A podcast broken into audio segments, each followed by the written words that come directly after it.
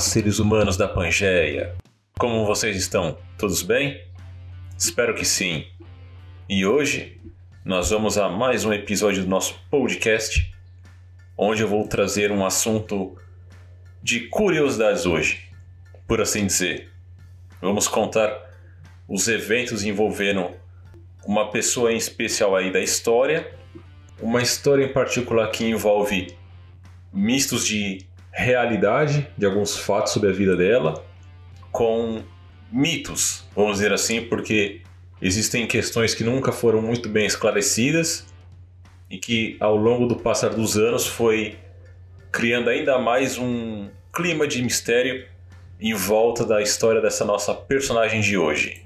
E então, dando início aí à nossa história, nós vamos falar sobre uma personagem chamada Bárbara Vicente de Urpia, que chegou no Brasil lá por volta de 1790 e que chamava toda a atenção ali da sociedade da época por ela ser uma mulher de uma beleza muito grande, extraordinária, ou seja, ela realmente chamava a atenção por onde ela passava. Ela tinha até então cerca de seus 20 anos de idade e ela passou a viver aqui no Brasil, mais especificamente na cidade do Rio de Janeiro, ao lado do seu marido, Antônio de Urpia, que era um fidalgo português.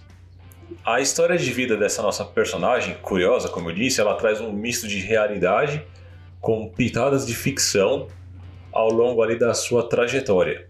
Isso porque, partindo bem do princípio, o início da história da Bárbara começa com a existência de duas possíveis razões para sua mudança de Portugal para o Brasil. Em uma delas, a Bárbara teria tido um caso com um outro nobre português importante, e devido ao escândalo que isso seria causado ali na sociedade portuguesa, ela e o seu marido foram enviados para o Brasil a fim de que essa questão fosse abafada. Já em outra versão, da história, ela teria escapado para o Brasil após ter matado a própria irmã por envenenamento. Então, temos aí já essa divisão de histórias de por qual teria sido o motivo real da mudança da Bárbara de Portugal para o Brasil. Então, qual dos escândalos seria motivado a saída dela? O possível envenenamento do, da sua irmã ou seria o caso com esse fidalgo português que ia causar tantos problemas que ela foi obrigada a se mudar até então para o nosso Brasil aqui. Fato é que a beleza da Bárbara realmente era algo que chamava a atenção de todos ali em torno da sociedade carioca, né, sociedade do Rio de Janeiro, quando ela chegou aqui acompanhada pelo seu marido, ou seja, ela causava um certo destaque perante todos que a olhavam, inclusive ajudando a, vamos dizer assim, que essa, essa sua beleza desse relações novas de convivência com pessoas muito mais importantes dentro ali da nobreza que já estava no Brasil. Inclusive, abriu portas para que ela e o marido dela tivessem um contato maior com o vice-rei, que naquela época era o, o Conde de Resende.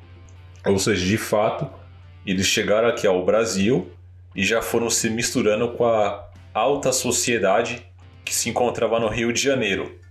E o curioso é que, apesar de atrair muitos olhares de nobres importantes ali dessa sociedade, quem acabou por conquistar o coração da Bárbara, fora ali do âmbito matrimonial, né, foi justamente um homem negro e livre com quem ela logo começou um relacionamento. E decidida a manter essa nova relação amorosa que ela estava ali desenvolvendo, ela acabou por assassinar o seu até então marido, né, o Antônio, com uma punhalada na nuca. Coisa básica ali que ela fez durante a noite, né? Enquanto ele estava tirando a sua soneca, ela foi lá e finalizou o caso dele. Um dos fatos sobre a história da Bárbara que já vai trazendo curiosidade é que, como nós vimos, já se tinha uma suspeita desde Portugal sobre a verdadeira razão de por que ela veio para o Brasil. E um dos mistérios, como nós vimos, foi possivelmente a morte da irmã dela. E agora, aqui no Brasil, tempos depois da sua chegada e do seu envolvimento ali com toda a sociedade do Rio de Janeiro, ocorre mais uma vez um crime envolvendo o nome dela, que agora era o marido dela. E é, isso é curioso porque, apesar dela ser, vamos dizer assim, vou usar essa expressão, claramente a suspeita do caso, ela escapou ilesa judicialmente dessa acusação, vamos dizer assim, novamente entre aspas. Por quê? Nada foi ali de fato focado nela sobre se ela teria sido a assassina do próprio marido ou não, e ela conseguiu sair dessa acusação do crime ilesa. Simplesmente o marido dela morreu ali com uma punhalada e ficou por isso mesmo. Acharam um, um bode expiatório que assumisse a, a culpa pelo crime e a pessoa acabou sendo executada. E esse é um dos mistérios que vai envolver a história da Bárbara, é, que era como ela conseguia escapar de alguns dos seus crimes. Porque sim, meus senhores e senhoras, é claro, a nossa querida Bárbara, que é o tema do podcast de hoje, nós vamos acompanhar a história dela e ver que ela estava envolvida em uma série de crimes ali no Rio de Janeiro e que ela foi escapando literalmente de todos. Mas isso nós vamos destrinchando pouco a pouco aqui. Então, recapitulando um pouco aqui, nós vimos que ela chegou ao Brasil, começou a fazer sucesso pela sua beleza ali com toda a sociedade, junto ao marido dela, se apaixonou por este homem, esse até então novo amante, com que ela iniciou ali um novo relacionamento, e por conta disso ela acabou assassinando o marido dela. Porém, entre ali a, a elite social a qual ela pertencia agora, ela passou a ser vista justamente com desconfiança, porque até então seria um segundo crime imputado a ela. E pouco a pouco a Bárbara ela foi sendo excluída da alta sociedade, ou seja, ela não foi pega criminalmente, certo? Não foi acusada ou, enfim, levada para uma prisão. Ela continuava vivendo ali entre eles, só que ela foi virando aquilo que eles, as pessoas chamam de persona não grata, ou seja, ela vivia entre eles, mas a galera tinha um pezinho atrás com ela, ninguém queria ficar muito próximo. E é dito até que ela escapava dessas acusações devido a uma interferência do próprio vice-rei, que pressionava as autoridades para que um encontrar o chamado bode expiatório que levaria a culpa pelo crime, como no caso do marido dela. E aos poucos caindo aí numa desgraça perante a sociedade, ela foi viver com o seu novo amor na região da Cidade Nova, que era uma área distante da onde ela estava vivendo ali atualmente, né? E que era considerado um local até então de má fama. Sendo que algum tempo depois, cansada aí supostamente de traições desse novo marido dela, e dito por alguns de até mesmo da questão que ela sustentava ele, a Bárbara em uma das discussões que ela tinha com ele, acabou matando até então então esse novo marido da mesma forma com que ela havia feito com o primeiro marido dela, ou seja, mais uma vez o cara morreu apunhalado. E novamente, com a força do destino, vamos dizer assim, ela escapou da acusação. Ou seja, já era o seu terceiro crime misterioso e da qual ela escapava. E qual é uma das questões que vai envolver a nossa personagem aqui? É que, pouco a pouco, como nós vimos, ela até escapava dos seus crimes, porém, socialmente, ela estava sendo rejeitada ali pelas pessoas. E pouco a pouco, sem ter outras fontes de sustento, porém, mantendo o seu principal poder, vamos dizer assim, que era a sua beleza, que era muito cobiçada entre os nobres, a Bárbara acabou indo para o caminho da prostituição.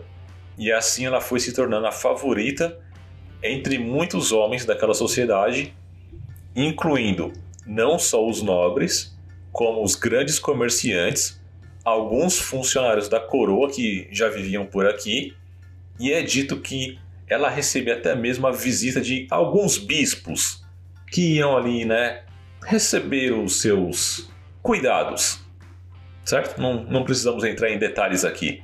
Inclusive, é, é dito que até mesmo os membros da família real, quando chegaram ao Brasil ali em definitivo, no ano de 1808, após algum tempo, até alguns desses membros começaram a frequentar a casa da Bárbara em busca desses serviços. E como nós vimos agora há pouco, ela vivia até então numa região ali chamada de Cidade Nova, que tinha essa má fama. E logo após isso, quando ela se livrou aí do seu segundo marido, e ela foi meio que aceita por essa parcela da sociedade nobre, que eram os clientes dela, ela passou a viver numa rua mais requintada, chamada de Rua do Lavradio, onde ela conseguia receber essas figuras de importância da sociedade. E os anos foram se passando para a Bárbara, assim como passa para todos nós, né? todos os seres humanos comum, comuns, aliás. E qual é o problema disso? O tempo como nós sabemos, ele acaba sendo implacável com todo mundo. E um dos problemas que a Bárbara foi adquirindo com a passagem do tempo foram as doenças. E, abre aspas aqui, eu não estou falando apenas de doenças de cunho sexual devido à profissão dela, estou falando de doenças no geral. E que naquela época, como a medicina não era tão avançada como nós temos hoje em dia, algumas dessas doenças traziam agravantes para a pessoa. E o que, eu quero dizer com isso? Por exemplo, houve um período da nossa história que houve a Guerra da Cisplatina, que é o nosso atual Uruguai. E durante o período desse conflito ali naquela região da Cisplatina, os combatentes tinham os seus momentos onde eles tinham acesso a pequenas diversões carnais, se é que vocês me entendem. E a Bárbara, assim como muitas outras mulheres, acabou viajando para essa região da Cisplatina, onde estava havendo o conflito, e ela foi oferecer os serviços delas a, a esses homens, em busca, claro, ali de aumentar as rendas dela. E foi nesse período ali da Guerra da Cisplatina, ao, ao que parece, que ela começou a contrair novas doenças, como por exemplo a sífilis, varíola e até mesmo ela chegou a contrair a, a própria lepra, né, que é uma doença muito grave que causa danos sérios ao corpo humano.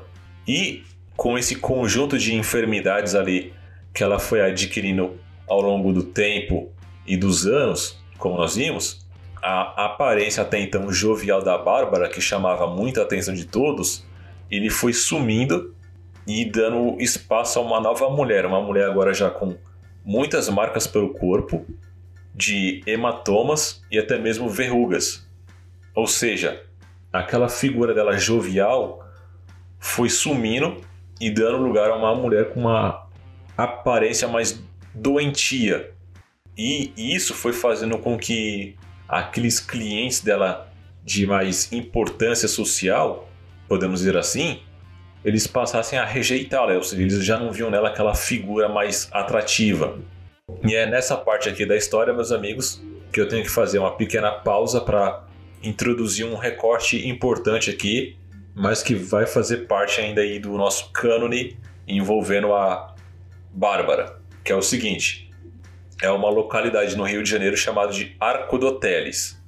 E o que, que é esse Arco do Teles? Ele fica localizado ali na Praça 15 de Novembro, no centro do, do Rio de Janeiro, né?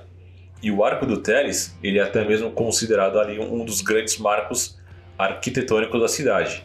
Ele foi construído a pedido do juiz português Antônio Teles Barreto de Menezes, por isso que tem esse nome, né, Arco do Teles, que naquele período ali te de tempo, ele foi ver o crescimento da cidade. E então qual que foi a ideia dele?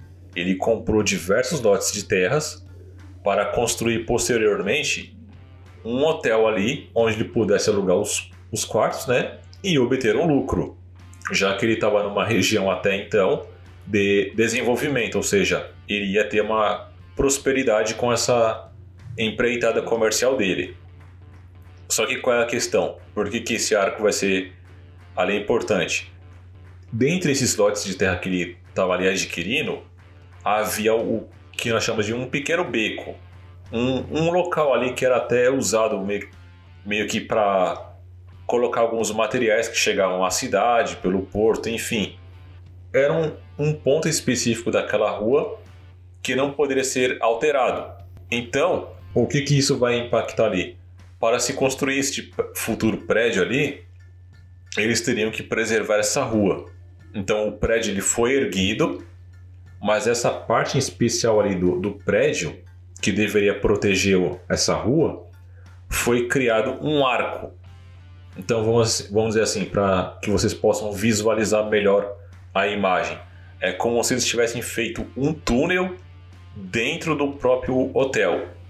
Ou seja, o prédio ele foi erguido, mas aquela rua ali ela teria que ser preservada, ela não poderia ser fechada pelo hotel. Então, este arco do Teles, ele foi ali criado para justamente proteger essa rua, para que ela continuasse existindo. E o hotel, então, no caso, foi construído em volta dele. E aí ele recebeu este nome de Arco do Teles. Esse Arco do Teles ele vai ser curioso na história da Bárbara, porque na construção daquele local ficava uma imagem consagrada a Nossa Senhora dos Prazeres certo? Esse é o, o nome consagrado ali dessa, dessa imagem santa. E, como nós vimos agora há pouco, a Bárbara, ela estava perdendo a clientela habitual dela, justamente porque o tempo estava passando, ela estava ficando mais velha e estava ficando com sequelas das diversas doenças que ela foi adquirindo com o passar dos anos. E por que, que esse arco do Teles vai ser até então importante para a história da Bárbara? Porque nos meados de 1790, ao que parece, essa área do Arco do Teles, ela sofreu um grande incêndio que se alastrou ali pela, pela área, né? E destruiu boa parte das construções. Em decorrência dessa tragédia, a região passou a ser desvalorizada e se tornou o lar de muitas pessoas pobres, como os moradores de ruas, e logo chegaram ali naquela área prostitutas que iam usar justamente o arco do, do Teles para oferecer os seus serviços para os homens da, ali da sociedade, né, da região. Inclusive é curioso que elas recebiam o apelido de cantoneiras, porque elas faziam justamente o seu trabalho pelos cantos das ruas e desses becos. Então, como havia aquela imagem consagrada, como eu falei, da Nossa Senhora dos Prazeres, a Bárbara, quando chega a essa essa região ali onde tem o arco do Teles, onde ela ia exercer a nova função, aliás, exercer a nova função dela não, exercer a função dela, mas agora em uma nova região da cidade, ela acabou adotando o sobrenome da, da imagem, vamos dizer assim, para ela. E aí ela vai ficar muito mais conhecida como Bárbara dos Prazeres. É assim que ela vai ser conhecida nessa parte da, da cidade. Ou seja, a Bárbara, então, Bárbara dos Prazeres, ela vai para esse arco do Teles porque ela precisava se manter ali é, de alguma forma, ela precisava adquirir um sustento. E já que a alta sociedade já não via ela mais com aquela beleza de antigamente, devido a essas marcas que o tempo e as doenças causaram a ela, ela vai justamente buscar no arco do Teles é, novos clientes aos quais não a rejeitariam tanto, já que ela estava numa área até então mais pobre e da qual ela poderia, de alguma forma, conseguir se manter ao longo do tempo. Então, lá como nós vimos, ela adotou esse, essa alcunha né, de prazeres para ela, né, de Bárbara dos Prazeres, acabou correlacionando, né, inclusive com a profissão dela, né, ironicamente, mas lembrando que isso aí era uma referência à, à estátua do, da santa e não à profissão dela. E assim ela passou a ser chamada de Bárbara dos Prazeres. E, como eu já citei aqui, o tempo ele foi sendo implacável para ela. E ela foi perdendo a sua juventude, teve esse problema aí com as doenças que deixou sequelas nela, e isso foi trazendo uma angústia, um desespero para ela, porque nós vimos que ela inicialmente, quando chegou ao Brasil, causou um impacto justamente ali na sociedade entre os nobres, porque ela era uma mulher que tinha uma certa beleza. ela conseguia chamar a atenção de todos. E com esse passar dos anos, ela estava justamente no lado oposto da balança. Ou seja, agora ela era uma mulher marcada e que já não tinha mais a atenção de todos como ela tinha antes. E a Bárbara, ela vai acabar percorrendo os caminhos da feitiçaria, literalmente. Por quê? Ela vai buscar ajuda desses, vou chamar assim, em, entre aspas, de mestres da feitiçaria. Por quê? Ela vai buscar por pessoas que entendessem desse mundo e que, na visão dela até então, trariam algum método milagroso de que, através de algum feitiço, ela ia recuperar de pouco a pouco a essência da vida dela. Ou seja, o que era essa essência? Da mulher que já foi um dia tão bela que ninguém a rejeitava. E, claro, e ela teria a cura ali das doenças dela, né? Ou seja, ela seria jovem, bela e, como, como eu poderia dizer, totalmente pura na questão de as doenças iriam sumir milagrosamente através de algum feitiço. Enfim, espero que eu tenha conseguido explicar isso direito, porque eu acho que acabei dando uma enrolada bonita agora. Bom, enfim, inicialmente ali para curar as suas doenças e voltar a ter esta forma mais bela, ela foi seguindo as indicações desses mestres em feitiçaria. E o que, que vai, vai fazer parte, então, como eu disse, dos mitos envolvendo a história de vida da Bárbara. Algumas pessoas vão dizer que inicialmente ela se banhava em sangue de, de alguns animais, que uh, teria sido ensinado a ela que o sangue desses seres, ao entrar em contato ali com, com as marcas das doenças pelo corpo dela, iriam de alguma maneira restaurar o físico dela, ou seja, ela ia sendo curada aos poucos e se livraria de tudo.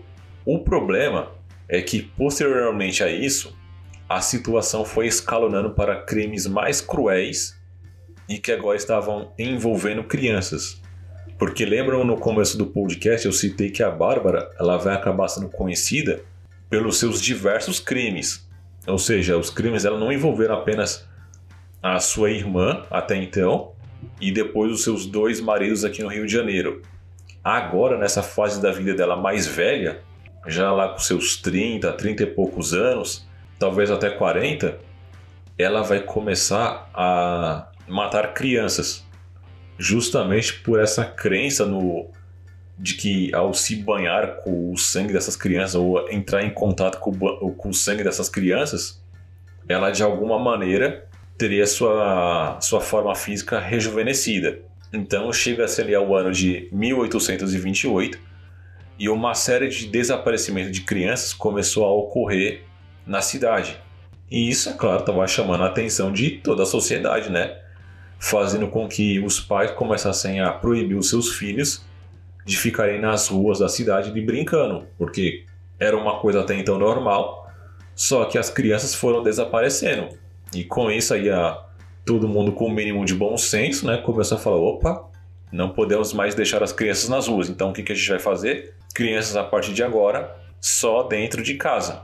E é aí que entra mais um adendo na história da Bárbara que vai chamar a nossa atenção. A Bárbara, até então agora como uma nova assassina em série, ela optou por uma técnica que não chamaria tanta atenção dos demais. E qual vai ser a técnica dela? Talvez você, meu amigo ouvinte, que está agora acompanhando aí o nosso podcast, já tenha ouvido falar numa coisa chamada roda dos enjeitados. Mas caso você não tenha ouvido falar, então vamos explicar o que, o que é essa roda.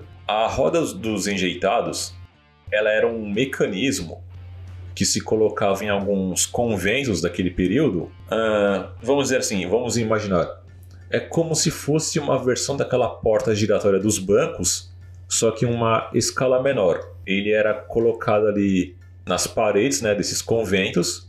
E qual era o objetivo dessa, dessa porta? É, na sociedade daquela época, não que na nossa ainda não exista essa, esses fatos, né? Mas naquele período, quando uma criança ia ser rejeitada, pelo motivo que fosse, seja uma criança que era fruto de um relacionamento fora do casamento ou porque tinha alguma doença e os, os pais não viam aquilo com bons olhos, quando essas crianças foram iam ser rejeitadas, ou seja, elas iam ser abandonadas, qual era o costume? É, quem tinha a posse daquela criança ia até esse convento, botava a criança nessa roda, que era essa porta, né?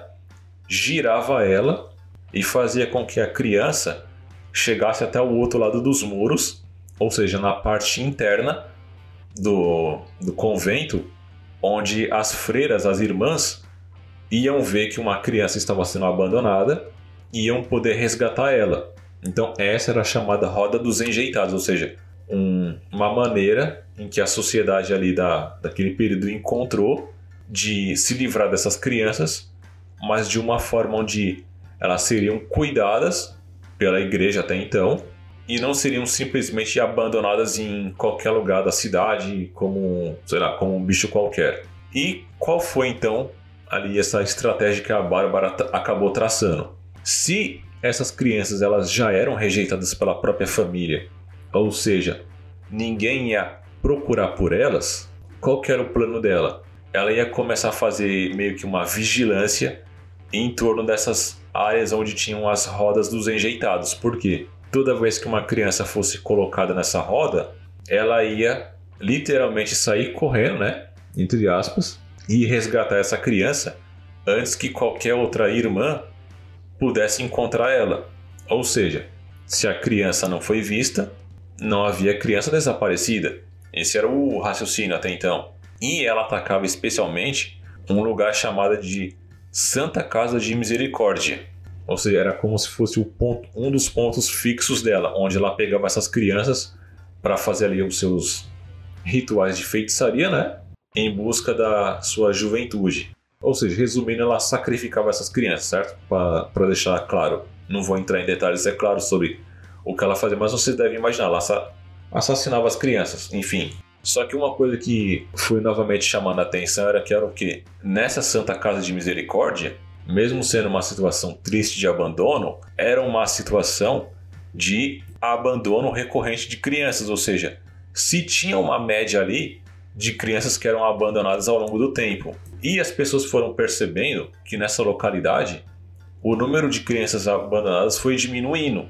E isso foi um fato que começou a chamar a atenção. E aí, não se tem muita certeza, novamente, como eu disse, a história da Bárbara é envolta em alguns mistérios, e esse é um deles, que é o quê? Não se tem muita certeza de como esses crimes da Bárbara eles foram sendo descobertos, ou seja, essas atrocidades envolvendo as crianças. Especula-se duas razões até então. Em uma delas, a Bárbara ela estaria alcoolizada e ela teria confessado para outra das prostitutas ali da região o que ela acabava fazendo, que era o que esse esse rápido dessas crianças.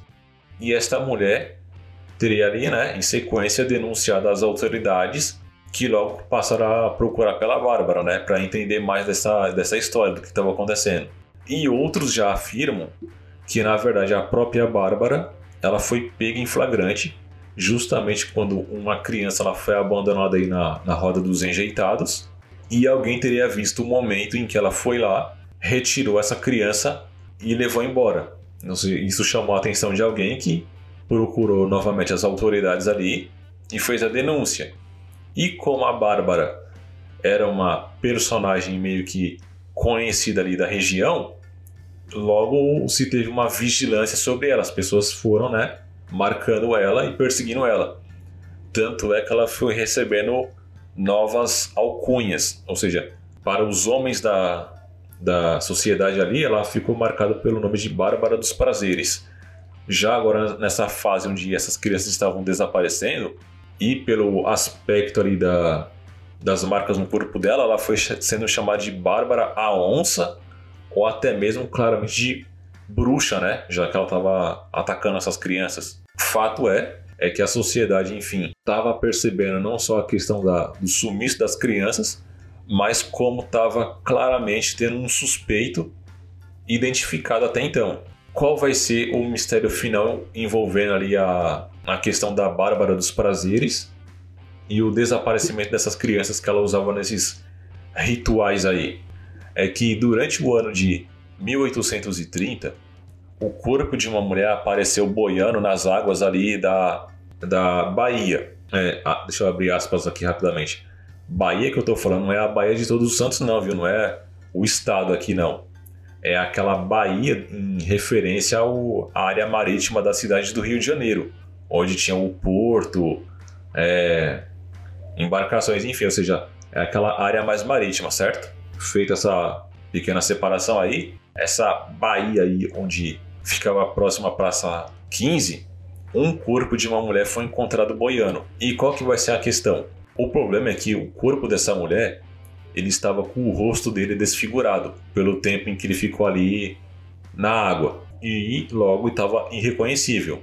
Isso levou as pessoas a especularem que poderia ser a Bárbara, já que no mesmo período em que esse corpo foi encontrado, o número ali no sumiço de crianças estava caindo. Então, logo foi feita uma correlação entre os casos, ou seja, o número de crianças que estavam desaparecendo é, diminuiu e ao mesmo tempo nós temos o corpo de uma mulher encontrado, um corpo de uma mulher cujo rosto ninguém conseguia identificar. Então logo eles pensaram, deve ser a Bárbara, né? A Bárbara dos prazeres que finalmente morreu de alguma maneira aí que ninguém sabia e que por isso estava justificando o, o número de desaparecimentos ter diminuído. Mas o fato é que nunca se conseguiu confirmar se o corpo daquela mulher era de fato da Bárbara e sabe-se lá como ela tenha morrido, ou se a própria Bárbara, de alguma maneira, já que nós vimos que ao longo da trajetória de crimes dela, ela tinha uma cobertura, ela teve uma proteção aí, né? Mas se nesses casos aqui, ela de alguma maneira conseguiu escapar do Rio de Janeiro e foi para outro lugar. Ou seja, tem, tem esse mistério. Ninguém sabe de fato se era ela ali que tinha morrido, no caso, ou se não, se era uma outra mulher aleatória e a Bárbara, propriamente dita, tinha escapado para sabe-se lá onde. Então ficou-se esse mistério em torno ali da, da história da Bárbara. Tanto é que a lenda da Bárbara dos Prazeres, ela permanece até hoje, né, na nossa história, no caso na história mais propriamente do Rio de Janeiro, com esse misto de realidade e mitos a respeito do que, que ela fazia nesses rituais e o quanto que a própria população acabou acrescentando à história dela, né? Afinal, o tempo foi passando, né? Anos e anos, décadas e décadas, e a gente sabe que fatos existem, mas a população, quando se, tra se trata desses casos mais misteriosos e sombrios, acabam também adicionando um pequeno ponto ao conto, né? Como diz o ditado. Ainda mais que em alguns casos dessas crianças que ela foi raptando, os corpos nunca foram encontrados, né?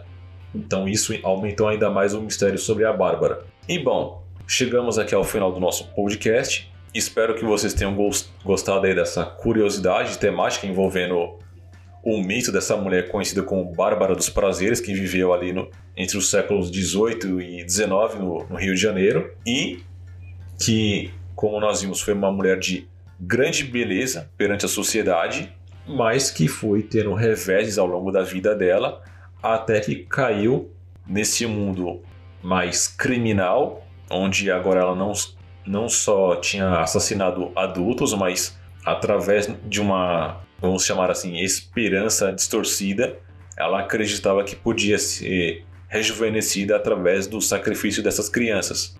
E este final em aberto aí, né, de filme ou série, onde ninguém sabe de fato o que aconteceu com ela. Será que aquela mulher que foi encontrada boiando nas águas era de fato ela? Ou será que numa reviravolta aí da, do destino ela assassinou esse número grande de crianças e conseguiu escapar da justiça novamente. Fica aí para vocês essa finalização, vamos dizer assim, de, de filme. O que, que vocês acham que seria um melhor para esse mistério? Então, espero que vocês tenham gostado dessa história, que eu possa ter explicado, pelo menos de uma forma entendível, né? Apesar dos mistérios envolvendo a história dela. E é isso aí. Encontro vocês em um próximo podcast. Até mais e se cuidem!